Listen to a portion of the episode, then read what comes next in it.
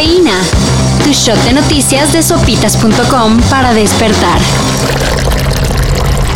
Escuchó llamados de auxilio y empezó a investigar eh, los sonidos que provenían de este camión y las puertas estaban totalmente abiertas. Eh, se asomó para ver y halló una cantidad de, de personas fallecidas dentro del camión. Autoridades de Estados Unidos hallaron un tráiler abandonado en San Antonio, Texas. En el interior de la caja fueron encontrados sin vida 46 migrantes. De acuerdo con la policía local, sobrevivieron 16 personas, entre ellas algunos menores de edad. Hay tres detenidos y las autoridades consulares de México trabajan en la identificación de las víctimas. Todo parece indicar que intentaban llegar a Estados Unidos en búsqueda de una vida mejor. Se vienen tiempos revueltos para los que viajan en el metro de la CDMX. Las autoridades anunciaron ayer el cierre de la línea 1, una de las más utilizadas por la cantidad de conexiones que tiene con otras líneas. Y ojo, no cerrará toda la línea, sino por tramos. El primero será de Pantitlán a Salto del Agua, a partir del lunes 11 de julio. Luego será de Salto del Agua a Valderas. Y por último, de Valderas a Observatorio. Todo un año de cierres para darle un necesario mantenimiento. Y eso sí, aunque habrá servicio de camiones RTP, pues prepárense.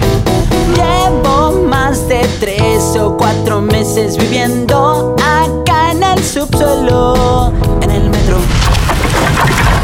Hace apenas unos días, el SAT puso a miles de trabajadores a parir chayotes en búsqueda de lamentada constancia de situación fiscal. Y parece que a final de cuentas, como dicen los filósofos del grupo Intocable, ¿Y todo para qué? ¿Y todo para qué? Si al final yo perdí.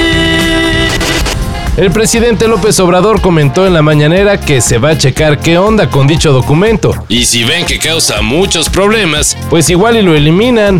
Y si solo este, complica las cosas a los contribuyentes, pues que se quite. Hay que darle facilidades a los contribuyentes, sobre todo a los pequeños, medianos, a todos. Pero todavía no se relajen.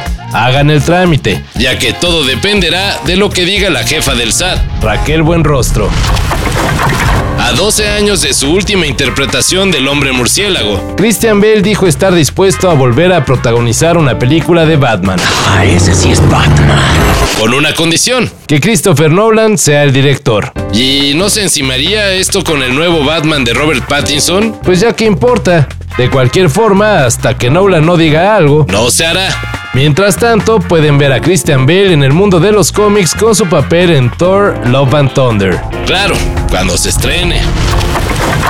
Si uno tuviera la suerte de heredar una fortuna de millones de dólares, ¿qué va a andar pensando en trabajar, no? Sin embargo, Claire Brown, una joven de Australia, tiene que hacer eso precisamente para acceder a la herencia de 12 millones de los verdes que le dejó su padre. De acuerdo con medios locales, el difunto señor fue la única condición que le puso a su hija para gozar de su fortuna, tener un trabajo estable. Una historia que parece la premisa de la próxima comedia gringa, pero sin final jocoso, ya que la mujer en cuestión dice estar negada para trabajar y sin poder acceder a la herencia, sobrevive con la ayuda del gobierno. No cabe